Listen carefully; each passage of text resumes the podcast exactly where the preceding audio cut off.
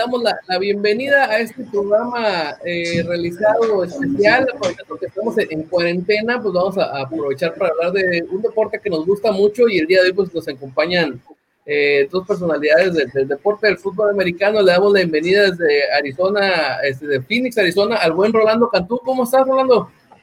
Bien, Gos. Eh, Peruzzi, Mao, ¿cómo están? La verdad que desde el búnker aquí, la familia Cantú, haciendo las cosas pues de todos los días, ¿no? Hay juntas virtuales este, que tienes que actualizar, ya hemos bajado todos los programas, estamos bien, gracias a Dios, obviamente pues sufriendo todo lo de, lo de este, este tema, ¿no? del, del COVID-19, así es que esperemos que ahora eh, tengamos la oportunidad de enlazarnos. Ahora sí hay tiempo, discúlpeme, Gal, eh, sé que me has invitado varias veces, pero con la agenda que traemos en la temporada de la NFL de repente es, difícil, así es que me da mucho gusto saludarlos. Más complicado, lo, lo, comprendemos. El buen Mauricio Gutiérrez de Estadio Fantasy nos acompaña también el día de hoy. ¿Cómo estás, Mauricio? Un gustazo, bien, también recluido desde el búnker acá de la familia Gutiérrez, que para mí es, la verdad es que ha sido como días normales, normalmente trabajo desde casa, así que no ha cambiado mucho mi, mi día a día, pero igual se, se siente, ¿no? Esta, vibra de todo mundo recluido. Esperemos que, que, pase pronto. ¿Sigues en Guadalajara? No, ya estoy en Mexicali. Ah, ya, ya está en Mexicali. Ya, ya, ya, estamos, ya estamos más cerquita. Ya estamos más cerquitas. El buen Peruzzi desde Culiacán. ¿Cómo estás, Peruzzi? ¿Qué tal, Gustavo? No, pues ahí un, gustazo ahí siempre con, con, Rolando y con Mau, que ya tenemos rato que, que, andaba perdido desde, desde los playoffs, que no sabíamos nada de él. Y pues ahora sí que pues estamos este, aquí también recluidos, pero pues listos para platicar. Ahora sí que el, es, eh, eh, lo increíble del COVID-19 en el mundo de los deportes que vemos que están suspendidos, el fútbol americano siempre encuentra las maneras de, de, de darte portadas, de darte comentarios y pues como ahorita es una época que es de oficina, como ya lo platicábamos anteriormente, pues nos da mucho para platicar. Así que pues estamos para darlo. Exactamente, eh, bendito fútbol americano que ha estado siendo el oasis en el desierto para los amantes del deporte, para nosotros que nos y aparte para los amantes del fútbol americano en especial. Por eso, eh, y sobre todo, pues, creyendo yo, yo en lo personal que hasta ahorita el, el gran ganador de, la agencia libre son los eh, Cardenales de Arizona. Pues paso el primer tema con Rolando en la actualidad del equipo de los Cardenales, pero sobre todo hablar referente a la gran contratación vía agencia libre que fue, bueno, fue trade, digo, fue trade de, eh, de Andrew Hopkins por David Johnson. ¿Cómo la ves, Rolando, esta, o así que nueva arma que le dan a Kyler Murray? Fíjate que lo ocupábamos, yo creo que nadie esperaba nadie esperaba este, este tipo de intercambio, ¿no? Sobre todo que el tema de David Johnson, sabíamos que David Johnson nos iba, nos iba a dar, este, eh, nos iba a tener que dar muchos problemas, ¿no? En, cuestiones de, de, lana, ¿no? Para poder ver qué exactamente íbamos a hacer con él. Sabemos que llegó el año pasado, en el mes de diciembre, Kenyon Drake, este, y sobre todo cuando Kenyon Drake toma el rol y lo sobrepasa en el depth chart, y hace las cosas bien y corre y hace touchdowns y, y funciona con la ofensiva de Kyler Murray, de Cliff Kingsbury, tú, no hay lugar para David Johnson. Lo congelaron, lo banquearon y era oh, lógico, ¿no? Le habían pagado 35 millones de dólares al caballo de fuerza, al todoterreno David Johnson y era hora de que el equipo hiciera algo con él. Yo creo que eh, este intercambio eh, literal, ¿no? Se lo sacó de la manga Steve Keim, el gerente general. Ocupamos iniciar con el pie derecho.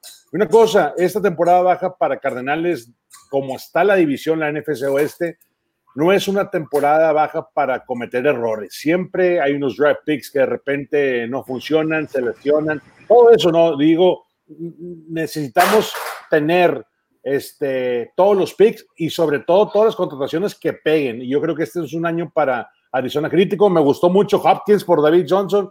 David Johnson, tipazo. Este, nos dolió mucho eh, dejarlo ir, pero sobre todo que eh, llega alguien, un arma más para el cuadro de receptores. Tenemos a Larry Fitzgerald un año más firmado en el equipo.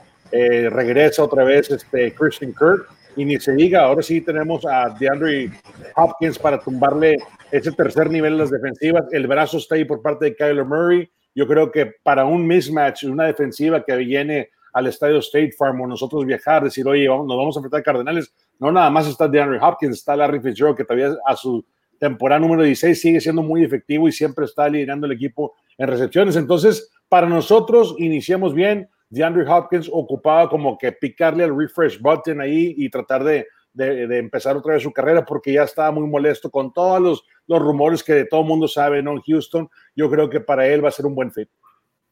No, exactamente, la, la, la verdad, si, si Larry solo, siendo el, caballo de batalla, la opción número uno, podríamos decir, de Kyler Murray eh, en, en, vía aérea, pues ahora teniendo a Adrian Hopkins, pues creo que se le abren los, los, espacios porque ya no va a ser el que va a recibir las coberturas dobles, ¿no? Va a tener que fletarse, ver quién cubre a quién, y ahí es donde entra la parte Mau por parte de, así que de, del fantasy, pues ¿cómo ves?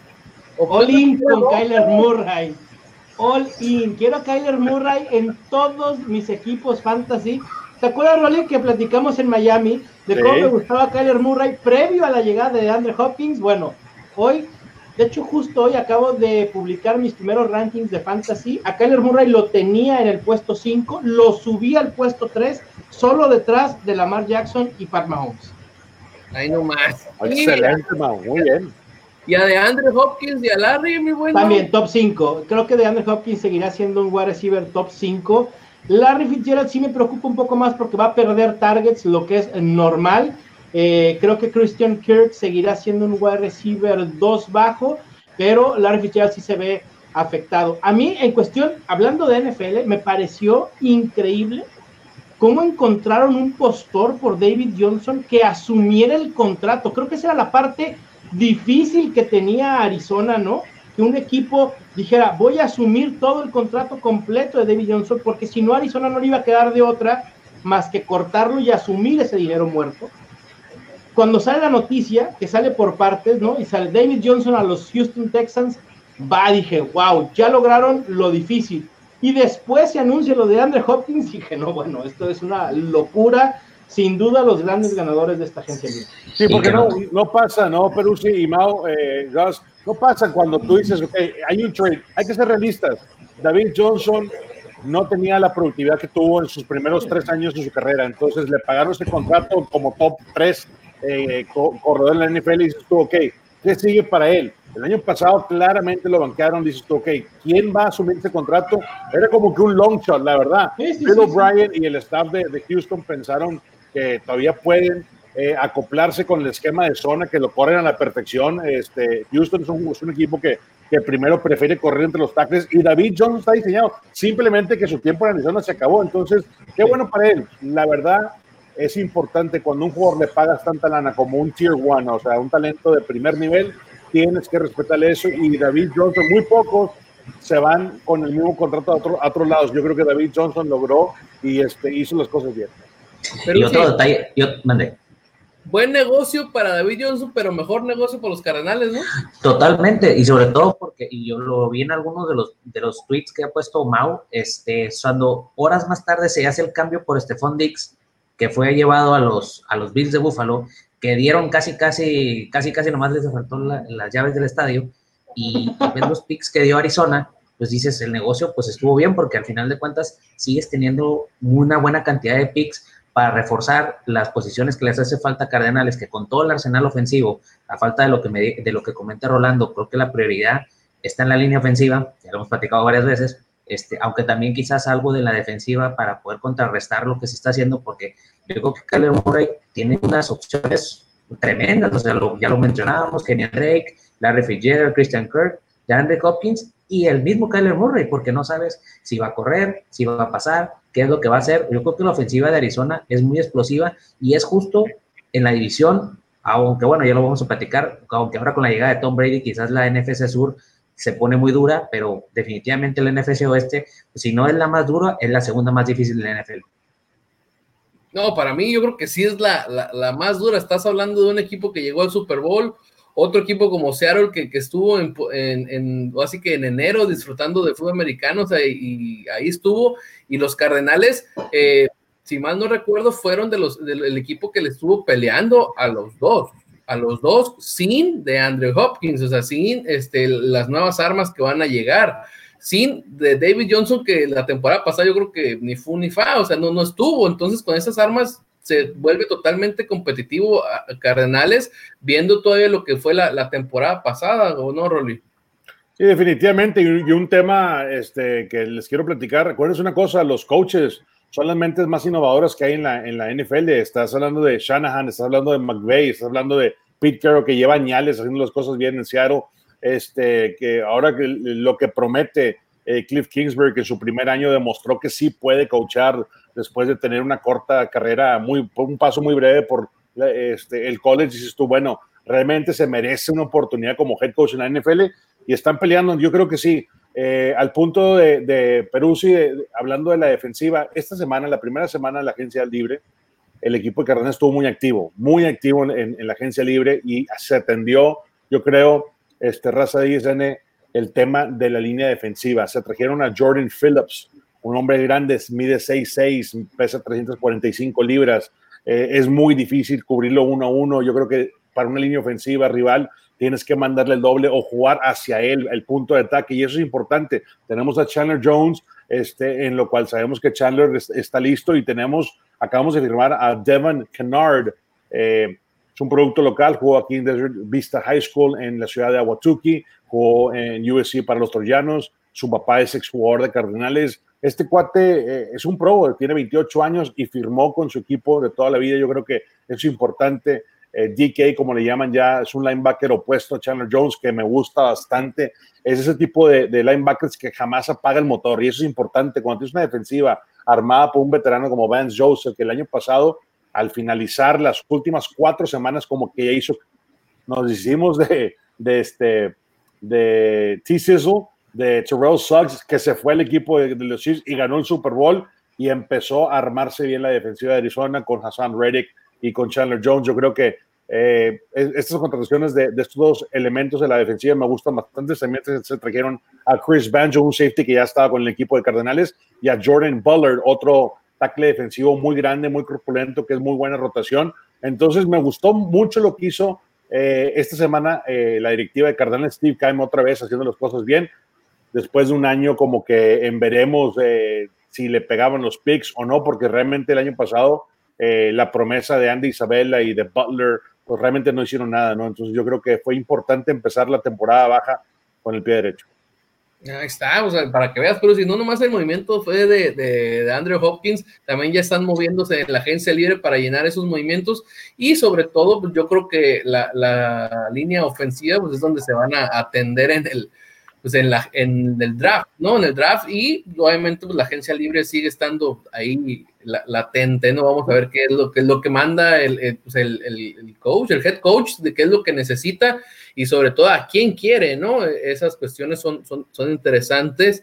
Entonces... Y, eh, va, a ser una, va, a ser una, perdón, va a ser un año muy diferente a lo que hemos, a lo que hemos visto nosotros aficionados del NFL en cuestión del draft. Eh, te lo digo por, un aspecto de, operación, de logística. Ahorita actualmente, eh, aunque firmes un agente libre, no puede llegar eh, al sitio donde firma por lo mismo, por los viajes que están restringidos, eh, el tema de, de, pasar el físico, no de pasar el examen médico.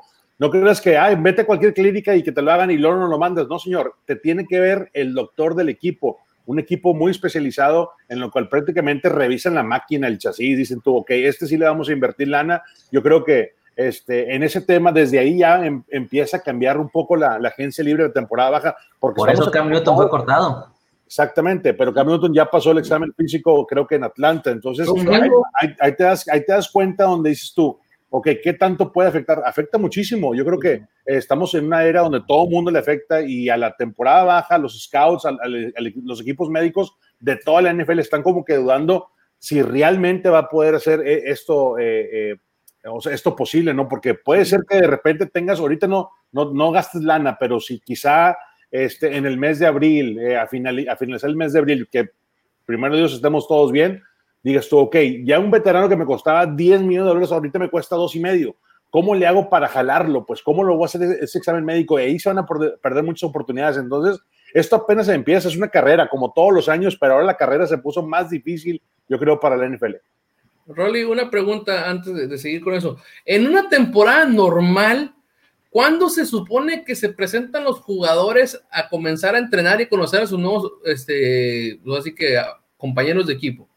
Pues mira, te soy muy sincero, los buenos veteranos, los, que realmente están comprometidos y que son eh, desde que llegó Cliff, el coach Cliff Kingsbury aquí a Cardenales, yo creo que se van tres semanas. Después de cuando termine tu temporada, te vas tres semanas y luego regresas y entrenas de lunes a jueves. Y son extraoficiales, ¿no? O sea, voluntarios los entrenamientos, pero realmente el, reporte es a final de marzo. Yo creo que a final de marzo llegas, tomas el examen de condición, a ver si estás listo para poder empezar, ahora sí que el off-season training conditioning y, em, y, le das hasta agosto, ¿no? Obviamente tienes breaks ahí, tienes el rookie camp, tienes el OTAs, Organized Training Activity, que son los entrenamientos realmente autorizados por el, por el sindicato y por la NFL de poder este, eh, entrenar con el equipo, pero sí, yo veo a los jugadores, yo veo a un 90% del roster de Cardenales que siempre está metido ahí en, el training facility en Tempe y están entrando y saliendo. Uno de ellos es Kyler Murray, de repente lo ves, de repente lo ves eh, entrenar solo, ¿no? Porque de repente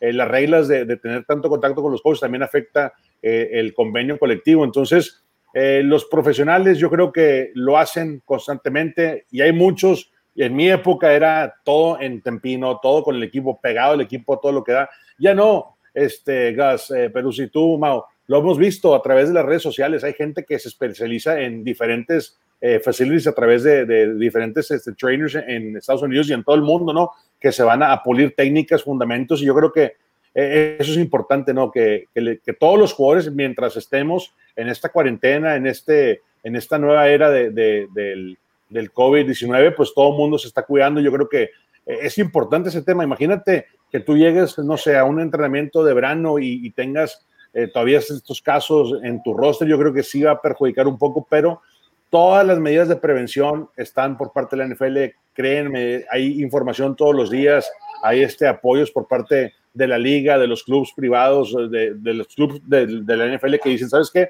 Si hay algo, por favor, reach out, díganos y a ver en qué los podemos ayudar. Entonces, sí, es importante eh, pero para ya cerrar tu pregunta, se reportan tres semanas después de que termine la temporada, ya está prácticamente todo el mundo entrenando otra vez. Y de ahí, como mencionaste, algunos eh, a partir de la final de marzo, ya estamos a finales de marzo y obviamente no van a poder llegar.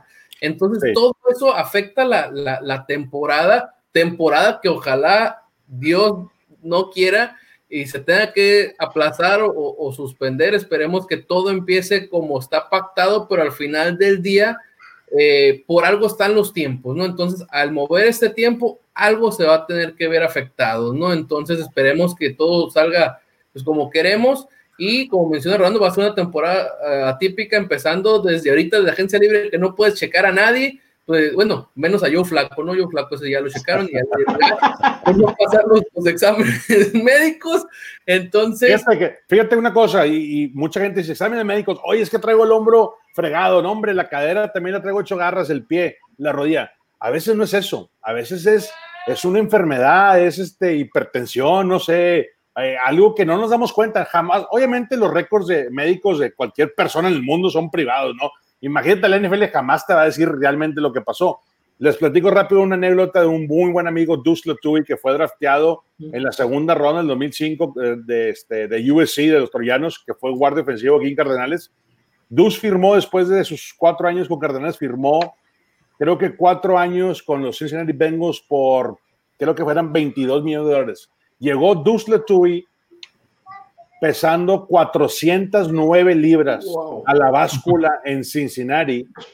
Y ese fue el primer examen médico y la directiva dijo, no, no puede ser.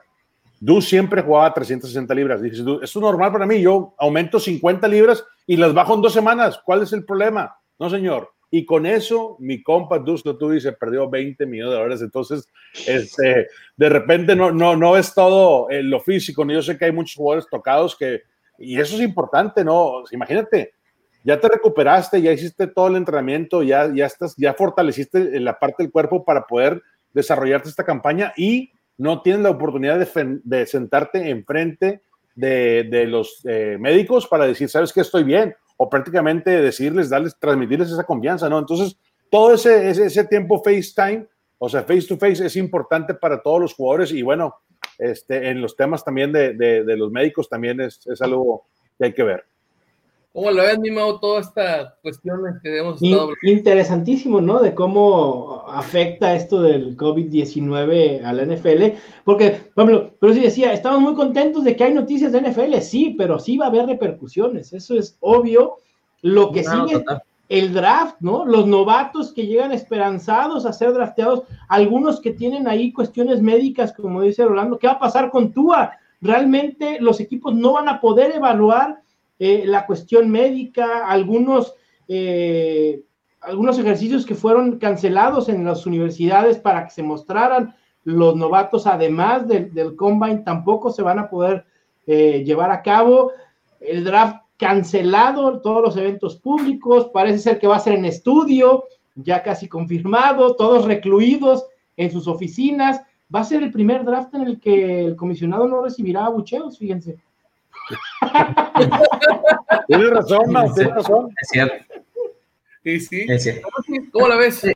Otra cosa que quería preguntar, este, se lo pregunto a, a, Rolando. ¿Tú crees que el factor del COVID-19 afectó rápido el nuevo CBA? Porque yo estaba esperando carnicería y de repente a la votación la aprobaron y va para adelante. ¿Crees que eso tuvo que ver o simplemente no. se probó y ya está? Sí, yo, yo creo que se manejó, esta información se viene manejando internamente con el sindicato hace mucho tiempo, no, no creas que fue un encerrón de un fin de semana y, y les hash it out, como dicen en inglés, y a ver qué sale, ¿no? Eh, no, yo creo que nadie sabía qué tan grande o, o qué tan peligroso eh, este, el tema del, del COVID-19. Yo creo que eh, al final del día como que hubo un estira y afloja entre el sindicato y, y, la NFL y los dueños y que no sabes qué, pues esto sí podemos eh, hacer y, y y no todo siempre vas a ganar, ¿no? Entonces es, es lógico. Me gustó mucho que JC Trader, el, el, centro titular del equipo de los Cleveland Browns, tomó la presidencia del sindicato del NFLPA. Se me hace un tipo muy inteligente, juega centro, ya te imaginas, el, el cuate es, está muy bien trucha. Entonces, este, yo creo que la mayoría de los jugadores, he hablado con muy pocos, son muy, muy sinceros y, más por, por texto, ¿no? Pero todos me comentan que están que están este, contentos, eh, que las cosas marcharon bien y que sobre todo eh, hay, hay, hay, ciertos beneficios que a la larga yo creo que les va, les va a rendir cuentas ahí a, a los jugadores y a los exjugadores. Ah, perfecto, perfecto. Eh, sí, efectivamente, yo también creí que iba a tardar un poquito más, pero yo creo que ya está un poco más planchadón el, el, el asunto. Sí. Ya se ha hablado antes de ¿no? para no llegar a la mera hora a tirar golpes, ¿no? Dirían este, así. Pero bueno, eh, esa es la actualidad de los Cardenales de Zona. Un poquito eh, hablamos del contexto que, que, envuelve la NFL en estos momentos, porque bien, como bien lo mencionaban, estamos muy contentos por las noticias, pero al final de cuentas, ahorita son noticias al, al aire sin saber si se va a poder llevar a cabo la, la temporada, ¿no? Lo estamos viendo en grandes ligas, en, en, en MLS, en NBA en NHL, entonces la, la, la, liga que falta, que se está salvando por el hecho de que está en out season, pues es la, la NFL, ¿no? Y esperemos que por los tiempos y para que el país esté mejor, pues se pueda llevar a cabo todo normal, lo que significaría que ya estamos mejor, ¿no? Pero bueno, aprovechando que estamos hablando de temas agentes libres, eh, yo creo que el ganador son este, los Cardenales de Arizona, cada quien podrá tener su diferente ganador, pero al final del día creo que la noticia se la lleva la, el fin de la novela llamada Tom Brady. Tom Brady, eh, estábamos en de que a poco sí se va a animar a irse de los Patriotas, a poco sí se va a, ir a animar a dejarlo ir de los Patriotas, a poco sí lo vamos a ver con otra jersey en, en, en la historia.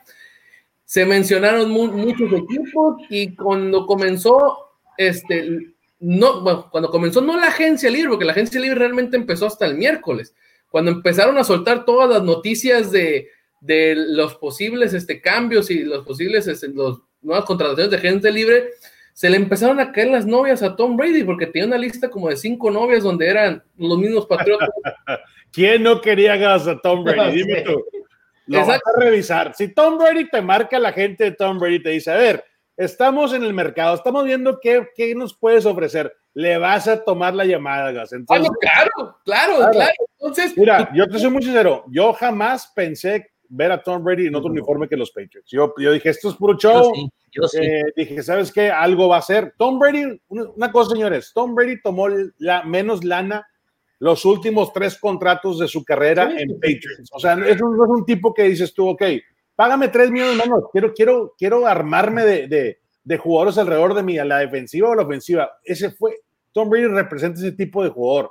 Yo creo que cuando lo ves ahorita en Tampa Bay, una situación donde era de, burla la posición de James Winston el año pasado, tirando más intercepciones que touchdowns, dices tú, este, oye, ¿qué, qué onda con ese tipo? Bruce Arians no pudo con él, Bruce Arians siendo un excelente corredor ofensivo, un excelente head coach y ni se diga un preparador de corebacks, dices tú, ha trabajado con los mejores, Peyton Manning, ha trabajado con este Ben Roethlisberger y, y él dijo, me voy a Tampa para poder desarrollar a Winston. no fue así, no fue así. Entonces, yo creo que Tom Brady finalmente dijo, bueno, no hay state tax, no hay impuestos total en, en el estado de Florida, déjame voy, Tampa Bay, la verdad que es una, una bonita ciudad, así es que hay que ver, eh, la verdad que Tampa Bay automáticamente los Bucks ya los tienes que considerar en, ese, en esa división que es la NFC Sur. Eh, pues ahora sí, tratando de competir. Esa división de NFC Sur, ¿a quién le pones ahí, eh, Mau? ¿A, ¿A, los Santos? Sí, yo creo. No, Atlanta creo que no. los Panthers parece ser que traen cosas interesantes, pero con Bridgewater híjole, me gustan las armas alrededor de Bridgewater, pero realmente no, no veo cómo vayan a competir con, con, Tom Brady y todo el arsenal. Y creo que también la defensa de Tampa Bay tendrá que, que, tomar un paso adelante para que puedan ser contendientes. Para mí la clave en la decisión de Tom Brady fue Bruce Arians. Esa fue la cereza del pastel. Dijo, quiero ir con Bruce Arians por cómo desarrolla y ha desarrollado corebacks.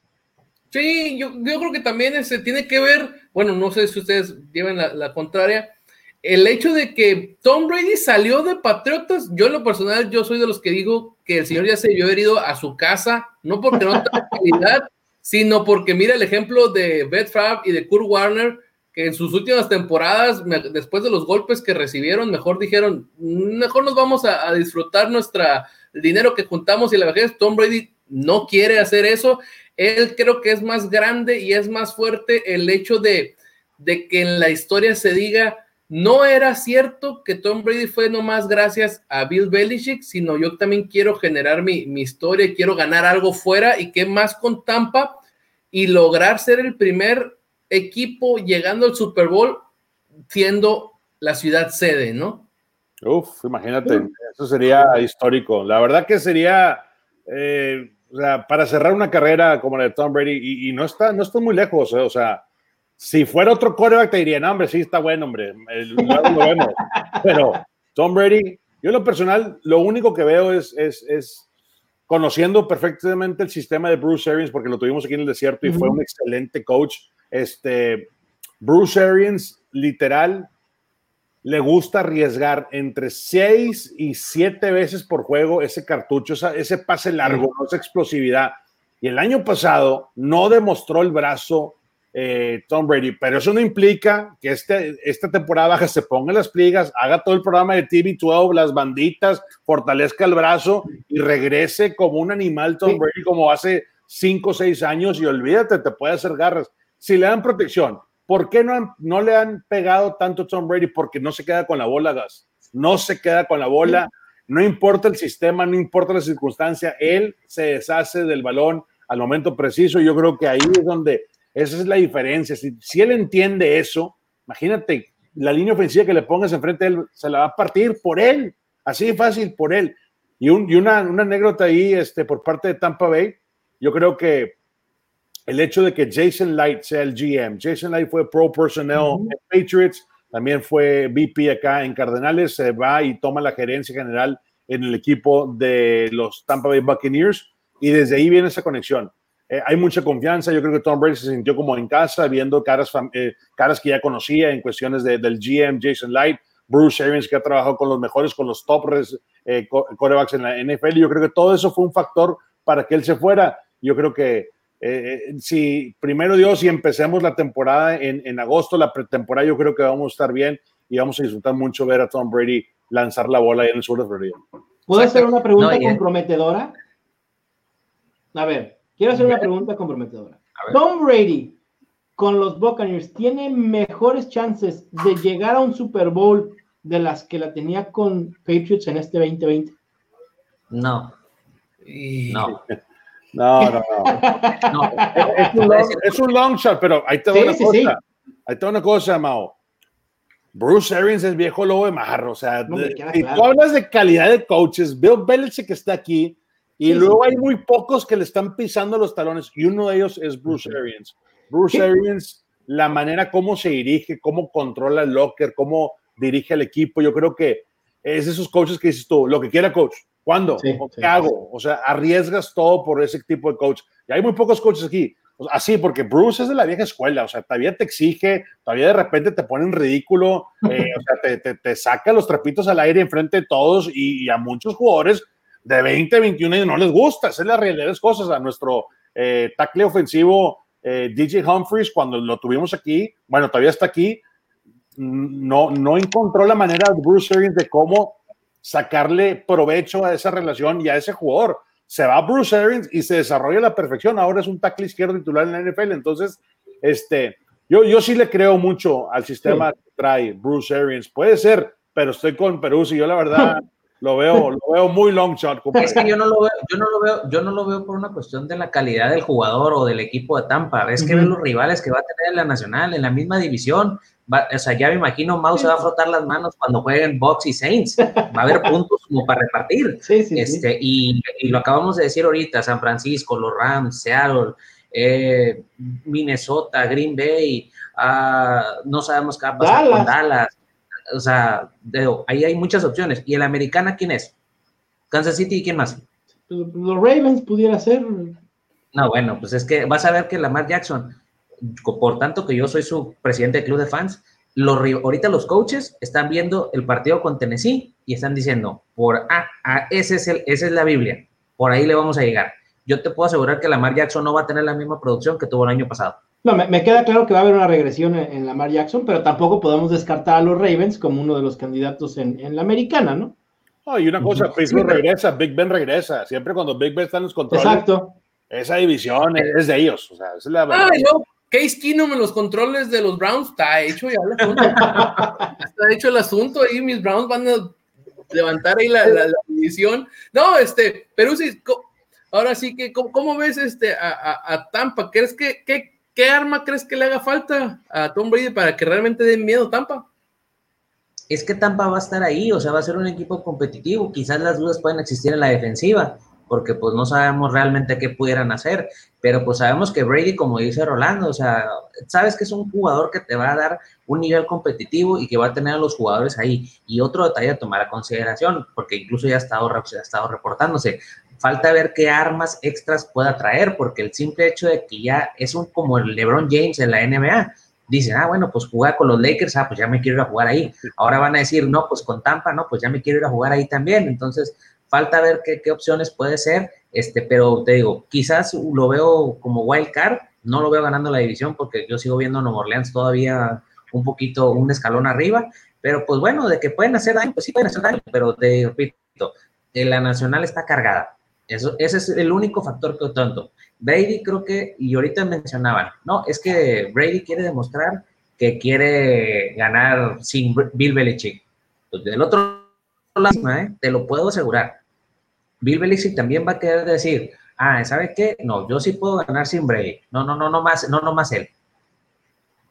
va a ser, va a ser difícil, ¿no? Para todos los aficionados de la NFL ver, no ver a Tom Brady en los controles de los Patriots. O sea, firmaron a Brian Hoyer. Hoyer fue drafteado por los Patriots. Estuvo ahí unos años, lo cortaron, lo trajeron eh, cuando se le pegaba un riesgado este, a Tom Brady, lo traían una semana y lo cortaban. O sea, hay, hay cierta confianza porque sabe el sistema de Bill Belichick, sabe cómo corre el agua dentro del, casillero, pero hay, que estar atentos a esa situación, o sea, ¿qué es lo que van a hacer? Y hay muchos rumores que, oye, posiblemente llegue Sunshine, ¿no? Este Lawrence de, de Clemson. Trevor Lawrence. Eh, olvídate, o sea, ahí, ahí sí cambia la cosa otra vez. Me, me, encantaría que, digo, imagínate, elaborar otra dinastía un año después de la partida de, Tom Brady. El problema es que yo veo tanto talento en el roster de los Patriots que no los veo como para estar tanqueando. A pesar de que pueda ser Brian Hoyer, que pueda ser Steedman, creo que por lo menos unos 6, 7 juegos bajo ese escenario pudiera ser muy factible. Y ahora, si empezamos a especular un Cam Newton sano, sé que no es el sistema y no es el Belichick Way, pero puede ser otro long shot y a lo mejor hasta en playoffs los podemos ver. Y agua, ¿no? Rolly, ¿tú, ¿tú ves este confiable el ataque terrestre de los Buccaneers?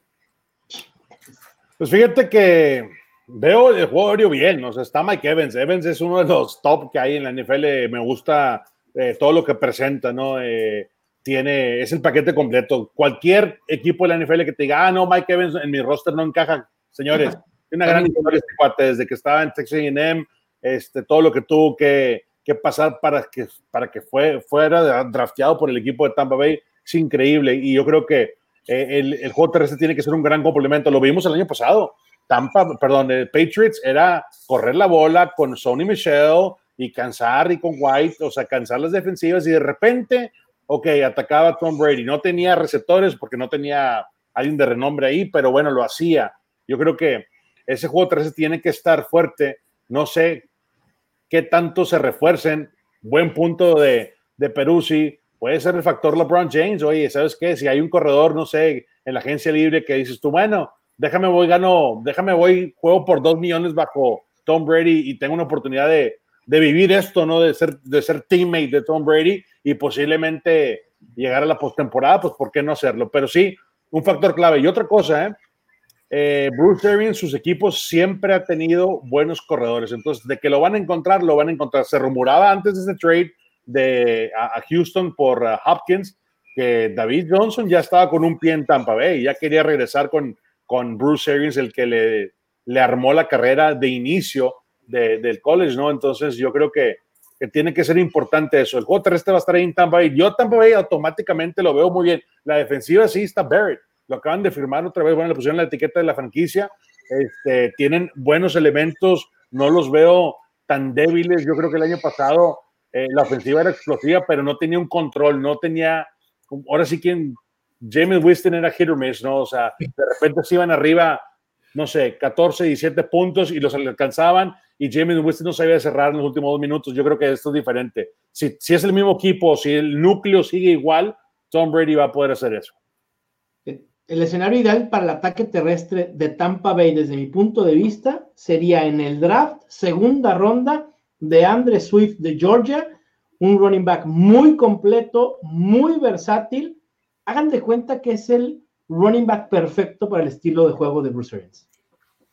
Ah, ahí está, mira, una opción. Entonces hay que estar al, pendiente con esa situación, porque yo, yo es donde siento, sí, este, Tom Brady tiene muchas armas él, pero creo que le hace falta el complemento del ataque terrestre para, para poder redondear a ese equipo que eh, automáticamente subió en, la línea de, apuestas para llegar al, Super Bowl, ¿no? Eh, eh, y como lo mencionaba hace rato, imagínense que para cerrar la carrera de Tom Brady sea el primer equipo en jugar el Super Bowl siendo sede, ¿no? Entonces, ahí nomás está latente, está latente la, la posibilidad de pues bueno, eh, eh, ya vamos ahí este, dándole la, vuelta a la, última cuadra del, programa. Eh, hablando de la agencia libre, hemos visto otros equipos, por ejemplo, Melvin Gordon terminó en terminó ya su, su, novela y terminó en Denver. Vimos que Todd Gurley me lo cortaron y llegó a Atlanta. hemos visto, como mencionó pero ese rato, Stephon Dix en Búfalo, y Búfalo realmente sí empeñando bastante, bastantes cosas que tenía en la casa para, para darle a, Minnesota, a diferencia de como lo vimos en, en Arizona con, con, con DeAndre Hopkins. Rolly, ¿tú, ¿tú qué movimiento te llama más la atención, aparte de los dos que hemos hablado? Fíjate que Stefan Diggs es, también eh, alguien que tienes que prestarle atención, no porque lo paque el trade de, Hopkins, David Johnson, DJ, pero Stefan Diggs necesitaba más la bola y, no se la estaba dando que este Kirk Cousins en Minnesota y, ya empezaba esa novela también a, a, destrozarse. Yo creo que Josh Allen, después de verlo cerrar bien el mes de diciembre y verlo entrar a la postemporada y como que ahí pagó la novatada, ¿no? Se vio en contra de los Tejanos, eh, en contra de los Texans, de lo que, lo que le falta, ¿no? Que, y esa experiencia. Josh Allen es un excelente mariscal de campo, necesitaba más armas. Me gusta Stephen Diggs ahí también. Eh, algo que no sé por qué va a funcionar, Jason Wynn en Oakland. Me gusta eh, Jason Wynn como ala cerrada. Yo creo que todavía tiene ciertas habilidades. Posiblemente no sea el Jason Witten de hace 6, 7 años que dominaba todo la zona media, pero si hay dos o tres recepciones que te puede hacer claves para un primer día es larguísimo, no sé, un, eh, perdón, tercero y, 17 o tercero y 14, no sé, pero siempre que, que veo el nombre de Jason Witten, ahí está, eso también me gustó. Este, por otro lado, pues Cam Newton, vamos a ver dónde, dónde sí, sabemos, sabemos que ya eh, Cam pasó el físico de, de Atlanta, eh, todavía no, no sabemos exactamente, o si ya, ya, salió algo el día de hoy. No recuerdo haber leído. Lo de Cam, yo leí que le habían hecho pruebas físicas en Atlanta y que las había eh, pasado bastante bien y que estaba listo para escuchar ofertas.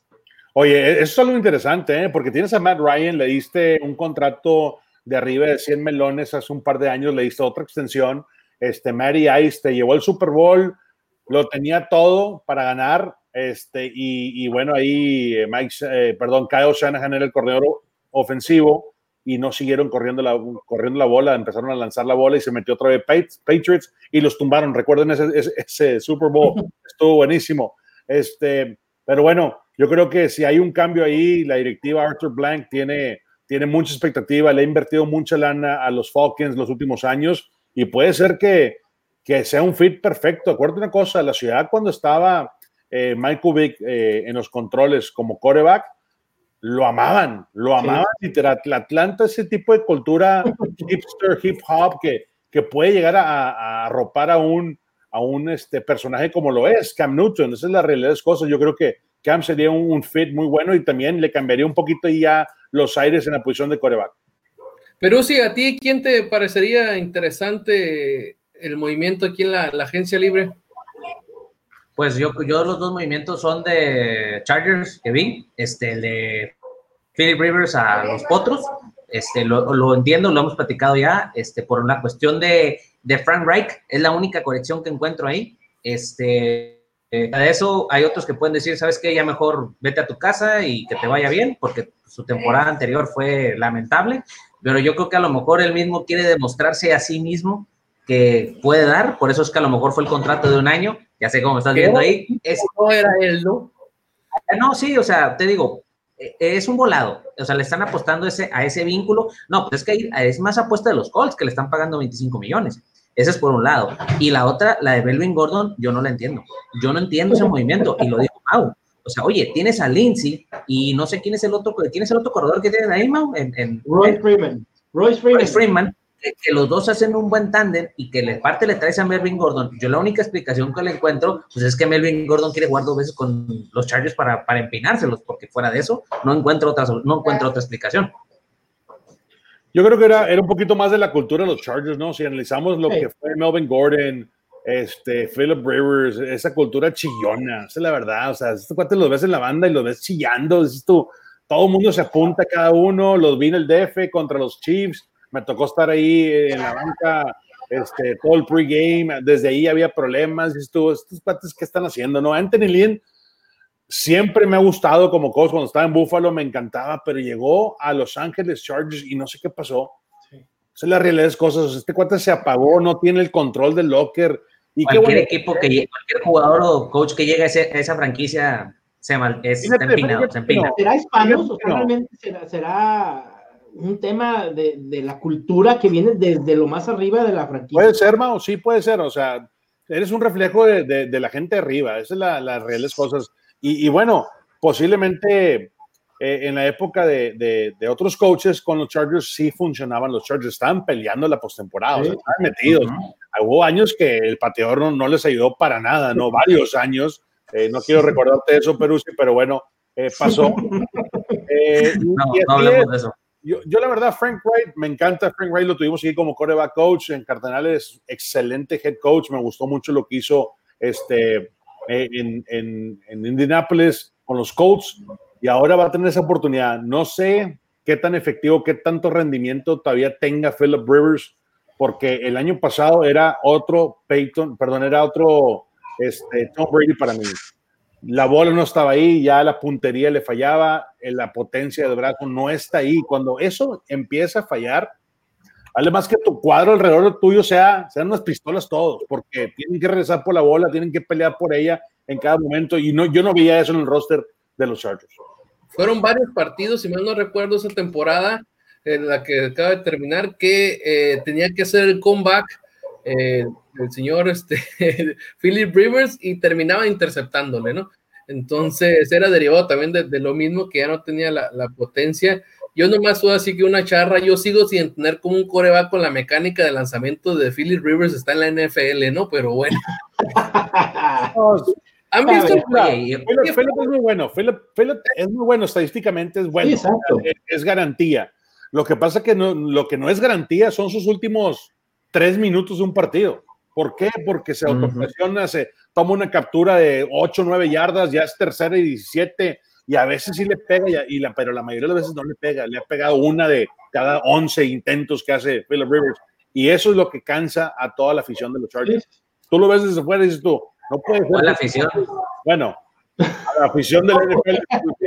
que, que, Rivers no está hecho para venir de atrás. Hay que recordar, creo que las mejores temporadas que tuvo los Chargers con River de quarterback es porque tenían una muy buena defensa. Y creo que ahora en Colts pudieran un, un poco eso, ¿no? y, un tal el Tino, este. bueno, obviamente. y efectivamente, o sea, tú sabes que un quarterback con tantas temporadas en la NFL no podrá ganar el partido, pero no que se vuelva loco, ¿no? En la, en la última serie. La, la verdad, pues vamos a ver qué termina pasando con él. Y ahorita, y ahorita mencionabas, de, ahorita que mencionábamos lo de corredores y todo eso, eh, los Titans de lo sublime a lo ridículo. O sea, yo en lo personal, la firma de Derrick Henry, el mantenerlo con el precio, con los como están los, los corredores, pues es importantísimo porque es la pieza angular de tu franquicia, más sin embargo, pagarle la lana que le estás pagando a Ryan Tannehill, mmm, Ah, vamos a ver si eso no, no, pero bueno, tenían que hacer, era un movimiento que tenían que hacer. A ver, Mau, habla de tus Titans. Fíjate que yo no estoy de acuerdo con, con Peruzzi. Yo creo que los Titans hicieron el movimiento adecuado. Hoy por hoy, y hemos visto el mercado de los corredores, la carrera de los corredores, uno, no hay que pagarle top trial porque luego te metes en problemas, como lo tuvo ahora Arizona con David Johnson, como lo tuvo los Rams con Todd Gurley, Atlanta con Devonta Freeman Realmente la posición de corredor se ha convertido en una posición reemplazable a través de novatos en las primeras dos, tres, cuatro rondas del draft. Puedes encontrar un corredor muy capaz que pueda replicar lo que puede hacer Derrick Henry. Etiquetarlo como jugador franquicia lo aseguras un año y el próximo año verás si lo retienes, verás si lo dejas libre, pero asegurar la posición de coreback me parece que es mucho más difícil encontrar un coreback que se ajuste a tu sistema que un running back. Y que vamos a hacer el, el, a romper el tiebreak. Rolly, ¿tú cómo viste los Titans? A mí me gustó, me gustó. Mira, lo que me gusta es Mike Vrabel. El head coach de los Titans es el cuate, es la pieza clave, es el pegamento. Este cuate llegó o sea, no tiene, tiene, tiene poco que se retiró Mike Rabel y fue escalando rápidamente todos los niveles de, de, la NFL. Cuando un tipo llega a ser head coach en menos de 6, 7 temporadas, dices tú, oye, ¿de dónde salió? Este cuate sabe trabajar, sabe dirigir, sabe enseñar, es lo más importante. Si mal no recuerdan, recuerden en el campeonato de conferencia, cómo estaba el equipo de los Titans. de hecho, cuando le pegó, perdón, cuando le pegó a Baltimore, eh, los, los linebackers encima de Lamar Jackson lo traían jodido, lo traían en friega, o sea, no sabía ni por dónde. Era uno, dos, tres golpes, tacleaban en pandilla, corrían de banda a banda, la persecución de toda esa defensiva era perfecta. Y eso hay que, hay que acreditárselo a Mike Rabel. El coach Rabel lo hizo, hizo los Titans este año, yo creo que por regla, por, eh, por respeto, Ryan Tannehill no era el indicado, era Marcus Mariota, Mariota, no lo hizo Mariota, metieron a Ryan Tannehill y rescató su carrera. Yo creo que meter a su equipo en el primer año de ser titular eh, y reubicarse de Miami, donde no estaba pasando nada, yo creo que hay que, hay que darle esa recompensa. Y ni siquiera Henry, por eso Henry fue primero el contrato de él y luego fue el de Ryan Tannehill. Me gusta, los, los Tennessee tienen, tienen un equipo muy joven y tienen el staff de cocheo adecuado, pueden ser muy peligrosos, su división también la podrían dominar los próximos dos tres temporadas, puede ser que, que Titans esté peleando ahí, si es que siguen con, con, con el mismo núcleo. Bravo lo recordamos en su etapa de jugador con los Patriotas y anotando touchdown en Super Bowl. O sea, el señor sí pudo lograr hacer esa, ese cambio de, jugador y como menciona Rolly, a entrenador y subir tan rápido. Es muy difícil, es muy difícil, de repente te queda, o sea, todo mundo que juega americano, ah, yo puedo coachar, yo, yo lo puedo hacer. No, los, es más, los pones en un campamento de niños y no saben ni dirigir, o sea, es muy difícil. Si no tienes el don de ser un maestro, un profesor eh, y, realmente estar hands-on, diciéndole cómo hacer las cosas, la técnica, los fundamentos, ni se diga la organización de un, de un entrenamiento. Olvídate, esto no es para todos. Mike Frabo tiene el americano en su sangre, viene de, la misma mata de Bill Belichick. Yo creo que este, eh, son de los coaches que también hay que respetar. No lo, no lo acreditan tanto porque es una mente defensiva, jugó la defensiva y, es lo que se carga un poquito más él, pero si tú lo pones ahí con los Shanahan, con los Kingsbury, con los este, McVeigh, están en esa llamada, ¿eh? ¿eh? nomás para terminar el tema de Brable, eh, ¿a qué equipos le ganó en postemporada la, la temporada pasada? A, los Ravens. A los Ravens, al 1 y al 2 ahí nomás, o sea, y sobre todo le ganó a los Patriots, pues le ganó a Belichick, o sea, no nomás le ganó a cualquier entrenador, no a cualquier equipo o algún equipo ahí que, que dio, dio el, el, campanazo, como lo dieron este, los, los, los, este, Tennessee. Entonces, el, el, señor ya le sabe a, esto, sí, sí, yo, híjola, yo creo que efectivamente el contrato de Tannehill es me hiciste la chamba, está muy complicada ahorita la, la posición de, de, coreback, ya te sabes el sistema, hiciste lo que yo quería o lo que yo necesitaba, yo creo que ya teniéndote desde el principio y con las armas adecuadas puedo hacer crecer más e, este equipo, entonces no se quisieron arriesgar a buscar o a darle la oportunidad a otra persona y lo que hicieron fue quitarle el ruido y mandar a Mariota a Las Vegas, ¿no?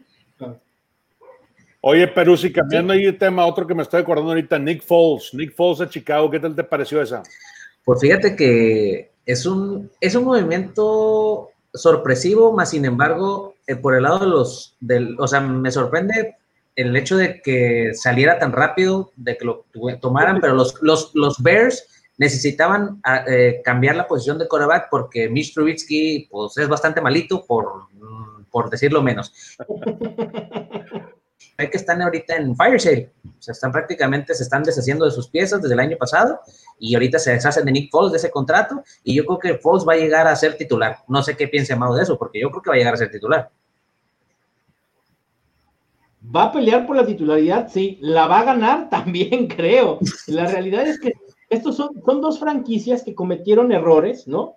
Chicago al draftear a Trubisky y los Jaguars al darle un contrato tan oneroso a Nick Foles. Y los dos creo que comienzan a enmendar sus errores. Los Jaguars deshaciéndose de Nick Foles, porque si no vas a seguir cargando con ese contrato en una franquicia en la que quizá Garner Minshew pueda hacer solución. Y del otro lado en Chicago, pues ya saber que Mitch Trubisky no es el coreback del futuro y ver tus opciones que hay. Así que sí creo a Nick Foles como titular en Chicago, me parece que sí, creo que le vendría bien a la ofensiva a Allen Robinson, eh, incluso a David Montgomery. No es una mala ofensiva. Me decepcionó el head coach de Chicago la temporada pasada, pero tiene talento en el roster. La cuestión aquí es, Rolly, ¿a qué Nick Foles vamos a ver? Al Nick Foles de la primera vez en Filadelfia, al que se fue a los Rams, al que estuvo en Kansas, al de ahorita de Jaguares, o al del anillo de Super Bowl en la segunda vez con Filadelfia. Es, a mí nada me, asegura ahorita que Nick Foles, al simple hecho llegar a, Chicago, vaya a tirar cohetes, ¿eh? Mira, fue espectacular. Nick Foles le ganó el campeonato del Vince Lombardi a la ciudad de Filadelfia. No fue Carson Wentz. Yo, yo entro en este debate muchas veces. Oye, que Carson Wentz es, es una máquina y que tiene todo el talento. Sí, señor, pero cerró. No, no cerró, se lastimó y no fue él. Por lo regular, cuando un equipo se lastima, nos pasó nosotros. En 2015 estuvimos en el campeonato de conferencia y llegamos con, creo que. El tercero. nuestro cuarto coreback, se lesionó Carson Palmer, se lesionó Drew Brees, se lesionaron todos. Llegamos a pelear un campeonato de conferencia con alguien que desde que nos trepamos al charter ya tenía los ojos así grandes. O sea, por favor. Entonces, yo, yo sí le creo a Nick Foles. Creo que, que este cuate tiene esa magia y, son oportunidades. Fíjate nada más pues, cómo, cómo habla después de que lo, no sé, lo corta, es, bueno, lo, lo, lo, sí, lo corta el, equipo de, de, Jaguares, ya no lo quieren prácticamente porque está este Garner Minshew. Dices tú, oye, este cuate debe decir algo mal y no, se expresa de manera, sea, de manera correcta, hace todo lo posible por quedar bien no quema puentes. Yo creo que Nick Foles le va a caer como anillo al dedo estando en Chicago. Es una ciudad donde si funciona el Nick Foles y es muy efectivo, muy, muy preciso. Aquí lo vimos tirar en la Universidad de Arizona con los Wildcats. Yo me acuerdo de esos partidos, eran fenomenales. Este cuate desde entonces tiene ese talento. Me gusta lo que presenta Nick Foles. Yo estoy seguro que le va a tumbar las riendas fácil a Mr. Brisky en, su, en la primera semana a ver, olvídate de que, oye, comparte 50-50 la, las repeticiones, olvídate de eso. No tiene Mr. No, eh, el brazo ni la precisión para estar dirigiendo un equipo en la NFL. Yo creo que es un buen respaldo, es muy inteligente, pero no tomó ese paso, ese segundo paso de, la primera campaña a la segunda, donde tienes que mejorar y tienes que verte bien en el campo y tienes que hacer las cosas bien, mover las cadenas sobre todo. Y batalló Chicago, batalló bajo Mr. Risky. Yo creo que Nick Foles va a ser el bueno en la ciudad de Chicago. Y si Chicago le da esa oportunidad con la defensiva, que también siempre ha sido defensivas muy sólidas, puede ser que, que Nick Foles tenga muy buenos años ahí. Sí, se les... Y ya nada más para, ahora sí que yo nada más para, para, para, cerrar y se las pregunto tanto a Mau como, como a Rolando y pues tú también, Gustavo. ¿Ven algún escenario donde Cincinnati no tome a Joe Burrow eh, no tanto porque escoger otro jugador, sino que llegue otra franquicia y le diga, hey, ¿sabes qué? Pues ahí te van mis picks, ¿qué onda? no sé si ven algún escenario. Tipo Ricky Williams con uh, sí. O sea, algún movimiento así que diga, ¿sabes qué? Porque sabemos que Cincinnati pues tiene muchos huecos. Entonces dices, bueno, o sea, porque aparte, no sé, ¿ustedes qué opinen? Para mí, Joe Burrow es, sí es bueno, evidentemente, se vio en, en esta, sobre todo en este último año con LSU, pero tampoco me parece como que el jugador que va a hacerle el megacambio de la franquicia. Este, como si el próximo año Trevor Lawrence, el que lo vaya a agarrar, ese sí, ese sí, el que lo ponga, ahí se va a cambiar una ¿Eh? De, de, de, Lawrence, o sea, todo el mundo hablamos de él como si fuera el próximo Tom Brady más 800 anillos y, todavía no ha jugado un, down en la NFL. Yo creo que es eso, es la presión, pero si yo creo que es la presión. Joe Burrow me gusta mucho, a mí se, yo, le, yo le llamo, no sé, lo veo muy similar al estilo de, de, Tony Romo. Me recuerda mucho a Tony Romo porque es muy ilusivo, compra tiempo en la bolsa, sabe dónde están las pisadas, dónde están sus tacles, se pega a los laterales. O sea, todos esos instintos los tiene Burrow. De que va a ser el fit en Cincinnati, o va a tener que ser el fit porque Cincinnati lo va a agarrar. O sea, no puedes confiar otra vez en los servicios de Andy Dalton. Esa franquicia ha pasado, aguantó para empezar, en mi punto de vista, a Marvin Lewis, su head coach, demasiado. Y fue, y fue, un compromiso de caballeros. Ahí fue un, una relación personal. Te voy a aguantar, te voy a aguantar como en aquellos tiempos que aguantabas un head coach 8 o 10 años y a ver qué hacía. Ya no estamos en esos tiempos de la NFL. Eso ha cambiado, señores. Y, yo creo que Joe Burrow tiene que tomar esta oportunidad porque estoy muy seguro que, que Cincinnati lo va a querer. Yo también creo. Eh, creo que sería un escenario muy improbable que se dieran el pick número uno para no ir por Joe Burrow. Necesitarían a lo mejor tres picks de primera ronda de los próximos años. No sé, algo realmente que no hiciera sentido, que le brillaran los ojos, pero es una franquicia tan necesitada de un coreback, de alguien que le dé la vuelta ya a, tantas temporadas tan malas y de un Andy Dalton. Hasta para vender jerseys. Para todo. Es que ha sido, una, ha sido temporadas muy malas para los Bengals. Mucho hablábamos de de qué mal se ven los Dolphins, pero realmente los, los Bengals son la peor franquicia en estos momentos en la NFL y necesitan eso, un coreback que pueda, como dice Rolando, no importa el sistema que tenga, vas a ajustar todo tu sistema al coreback que llegue, que va a ser la cara de tu franquicia por los próximos 5, 8, 10 años. Aquí la, cuestión es, yo, yo no sé quién, quién está desatando ese tipo de, de noticias, pero mencionan que Miami le estaría dando bastantes picks a Cincinnati por su primera ronda y obviamente su primera ronda de esta temporada. Y que ahí es donde supuestamente tomarías al coreback que necesitas. Eh, ¿Por qué? Porque estaría Miami tomando a Borrow y ¿qué te quedaría? Tua y el señor Heber, ¿no? Entonces eh, estaría agarrando a uno de esos dos. Yo, yo la verdad, yo, yo soy de las personas que si ya tienes la oportunidad de agarrar al mejor, pues por algo es el mejor, ¿no? Entonces, eh, digo, y también el mejor para ti, tómalo, tómalo porque ese tipo de, de, de picks no los tienes todas las veces, aunque también si... si le preguntan a los Browns. Ah. Que le preguntan a los Browns. Exacto.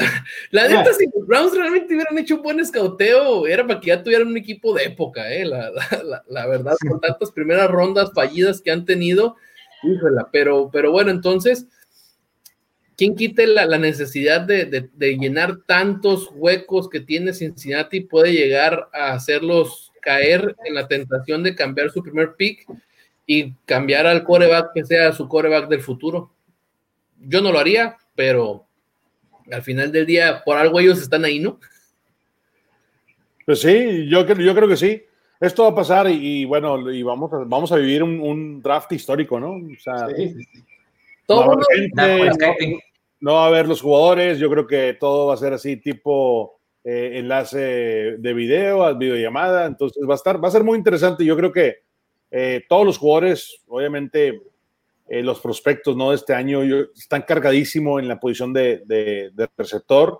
está Burrow, yo creo que Burrow es para mí el mejor que hay en este draft. Este, también está el, el, cuate Love de Utah, de la Universidad de Utah, este, que también es BYU o Utah, no recuerdo. de Utah State, Jordan Love. Utah State, Jordan Love. He, he, visto nada más un poco de highlights de él y dices tú, oye, es increíble, este cuate tiene, tiene eh, mucho juego muy similar a lo que es Pat Mahomes, o sea, de repente puedes encontrar una joyita y la pules y olvídate lo que hizo el mismo eh, coach este, eh, Andy Reid Andy Reid se aguantó, sí, en el cuarto de video a Pat Mahomes y luego lo soltó. Y olvídate, no le puso ninguna restricción y ahora sí estamos viendo la nueva dinastía de la NFL por parte de los Chiefs. Y casualmente Love es de los, de los cuatro quarterbacks que están ahí, es el, es el que menos se le apuesta, el que menos se... Entonces, Jordan, Love, como, como bien dice Rolando, va a tener la historia similar a Pat Mahomes, va a ser seleccionado por algún coreback a finales de primera ronda lo van a aguantar uno o dos años y después puede ser, bueno, incluso, ¿por qué no los Buccaneers o los propios Patriots agarrar a Jordan Love un año detrás de Brian Horry y, Steedman y 2021 vámonos? Sí, son muchas opciones las, que quedan. Aquí la, fíjate que no sé, bueno, una idea, no sé si vayan a hacer realmente el draft en el mismo día y grabado, porque pues, se supone que que no puedes hablar. ¿Cuánto tiempo se supone que no puedes hablar antes del draft con los jugadores? Para contratarlos.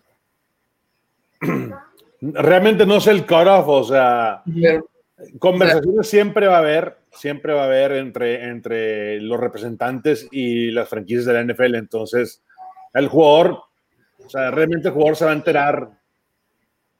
Yo creo que si, si es un tipo tier one, o sea, tipo Joe Burrow, te enteras o, ya tienes una idea, ¿no? Concreta de que vas a ir a cualquier equipo un día antes, pero fuera de ahí, tú, o sea, las, las, las entrevistas que, que no pasaron todas este año, porque olvídate, una cosa es el draft, una cosa es el combine, donde tienes el face to face, y la otra cosa es que yo mande a, a, la gente de Cardenales y te entreviste en tu casa en, en Luisiana o en Alabama, donde estés con tus papás, tus abuelos, tus tíos, y yo tenga este, no sé, una mejor impresión de ti para poder hacer un reporte y compartirlo internamente y tomar esa decisión, todo eso ha cambiado este año. Entonces, puede ser mucho de, de corazonada, de que, ¿sabes qué? Jordan Love es el bueno, vamos por él. No importa si es a la mitad de la tabla de, de la primera ronda, o inclusive top 15. Puede ser una sorpresa. Entonces, vamos a ver un draft en el que irán a tener las camisetas y la gorra puestas vía Skype o, en su casa para nombrar la, el draft. Porque... Mira, cuando, cuando, un representante tiene, tiene ya algo visto o algo platicado, tienes las cuatro o cinco opciones. Que, sí, exacto. Entonces las mandas a imprimir, ahí las tienes listas y órale. Y lo hemos visto, recuerden de jugadores que no están en, eh, en el draft eh, presencialmente, que están en la llamada y los ves por, por videollamada, les avisan y para pronto ya tienen el jersey y la gorra. Eso es, es lo de menos. Yo quería hablar, Chase Young, el defensive end de Ohio State, que le va a caer a Washington. Híjole, ¿qué defensa pueden armar en los Redskins teniendo a Ron Rivera de, de head coach y con el talento que puede ser Chase Young? Va a ser bien interesante. Vamos, vamos, vamos así que viendo eh, vamos poniéndonos de acuerdo. ¿Quién quite podemos hacer un programa post, eh, ahora sí que ya draft para. ¿Nos la aventamos? Imaginar qué, qué, qué, se espera de, de, los equipos ya post agencia libre, post draft. Ahora sí, ver qué. Porque siempre hay un, hay un pick descabellado de que. Y ese cómo fue que lo agarraron, o nadie lo esperaba, o cambio de todas estas este, eh, picks por, por ese para subirme, como en su tiempo lo vimos con Manciel o como en su tiempo lo vimos, si mal no recuerdo, con Tim Tebow también. Entonces, ahí están ese tipo de, de, picks en, el draft que, que siempre dan de, de, qué hablar, ¿no? Entonces, vamos, vamos a ver. Se menciona también que este... Para que nuestros amigos ahorita, ahorita que están en, en, en cuarentena, que vean Draft Day, que la vean. Ahí te explica mucho eso. Para que se den una idea, y se menciona que este año hay bastantes wide receivers ahí interesantes. Entonces, vamos a ver qué, dónde terminan para ver si, si realmente y sobre todo donde empieza esta, así que nueva oleada que se está viendo con todo el fantasy fútbol, ¿no? Aquí también muchos de estos primeros este, pues, novatos no sabemos ni sus nombres o, algo y resulta ser que draftealo en, en, en el draft de fantasy porque es el que te va a hacer fuerte, así fue, varios, varias opciones han sido, así que manténganos eh, en contacto porque aquí vamos a seguir con el buen Mauricio teniendo esos datos y aquí agradeciendo una vez más a, Rolando por, por dedicarnos ese tiempo, poder este, estar aquí con, con, nosotros para tener este programa. Esperemos que sea la primera de, muchas. Eh, Mauricio ya se, se, le agradezco también que ya se incorporó a, ISN y allá es de casa, el Perú, sí, pues, así que siempre ha estado aquí en controles con, con su servidor. Muchas gracias por el programa que, acabamos de hacer. Y se me anda olvidando, no menos importante, ya están ahí abajo, pero recordando que el programa es traído ustedes gracias a Tortas Don Beto, Sucursal Rivero, échenle aguacate, los amigos de EDP Eléctrica del Pacífico. Esperamos que les haya gustado este programa en el cual, como lo mencioné al principio, la NFL se ha encargado de brindarnos ese vaso de agua en el desierto. La verdad, la gente que somos apasionados del deporte nos sentimos vacíos, vacíos por el hecho de que no, no, no, no hay noticias, no hay noticias, no hay deportes que ver, no hay partido que prender, no hay juego de béisbol que, que ver, y ese tipo de noticias nos, nos mantienen. Yo hace rato estaba comenzando, este, pensando, el deporte, ¿cómo se desarrolló en esto? Pues se desarrolló como para brindarnos entretenimiento. En este tipo de, momentos, cuando más necesitamos un entretenimiento, no está entonces aprovechemos las pocas noticias que estén y que nos mejoremos en, así que a nivel mundial para que todo regrese a la normalidad. Muchas gracias Mauricio, muchas gracias Rolando, muchas gracias Peruzzi y pues nos vemos aquí la, la próxima ocasión para seguir hablando de lo que más nos gusta que es el deporte. Muchas gracias y nos vemos. Adiósito señores. Vámonos.